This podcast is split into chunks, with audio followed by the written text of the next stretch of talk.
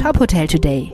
Die Nachrichten des Tages für die Hotellerie von tophotel.de. Mit Isabella Kormann. Limehome wächst in Portugal. Das Hospitality Tech Unternehmen unterzeichnete kürzlich Verträge für mehr als 100 neue Einheiten in Lissabon und Porto. Weitere Standorte in kleineren bis mittelgroßen Städten und an der Algarve sind bereits in Planung. 54 der neuen Apartments in Portugal gehen zurück auf Apartmentprojekte im Zentrum Lissabons. Damit ist Limehome erstmals in der portugiesischen Hauptstadt vertreten. Die Einheiten erstrecken sich insgesamt über vier Gebäude und sollen Anfang 2024 für Reisende zur Verfügung stehen. Josef Vollmeier, Co-Gründer und Geschäftsführer von Limehome, sagt, dass Portugal aus Hospitality-Sicht ein besonders attraktiver Standort sei, da sich das Land über die letzten Jahre als eines der Hauptreiseziele vor allem für Millennials etabliert hätte.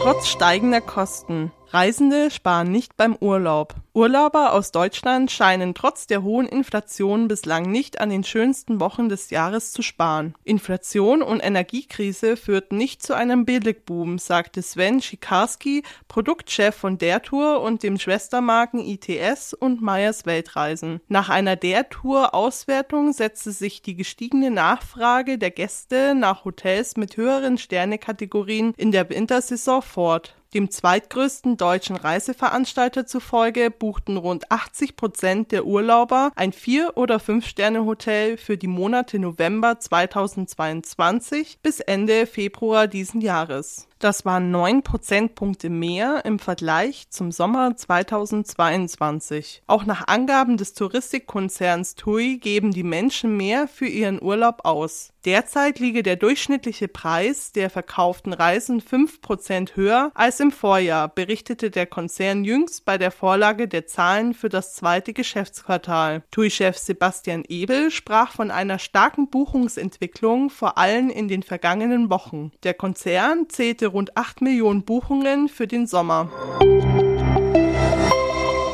MHP Hotel AG erholt sich von Pandemie. Die Hotel-Investment-Plattform hat ihren Jahresabschluss 2022 veröffentlicht. Demnach belief sich der Umsatz auf rund 105 Millionen Euro und übertraf damit die ursprüngliche Prognose. Das Jahr 2022 war zu Beginn noch von den auslaufenden Corona-Maßnahmen geprägt. Erst im Jahresverlauf kam es zu einer weitergehenden Normalisierung der Belegungszahlen, teilte MHP mit. Jörg Frese, Vorstandsvorsitzender der MHP Hotel AG sagt, dass der anhaltende Aufschwung die Erwartungen vom Jahresbeginn deutlich übertroffen hätte. Alle Hotels des Portfolios würden von der gestiegenen Nachfrage nach dem Ende der Pandemie und der Erholung von Leisure- und Businessreisen profitieren.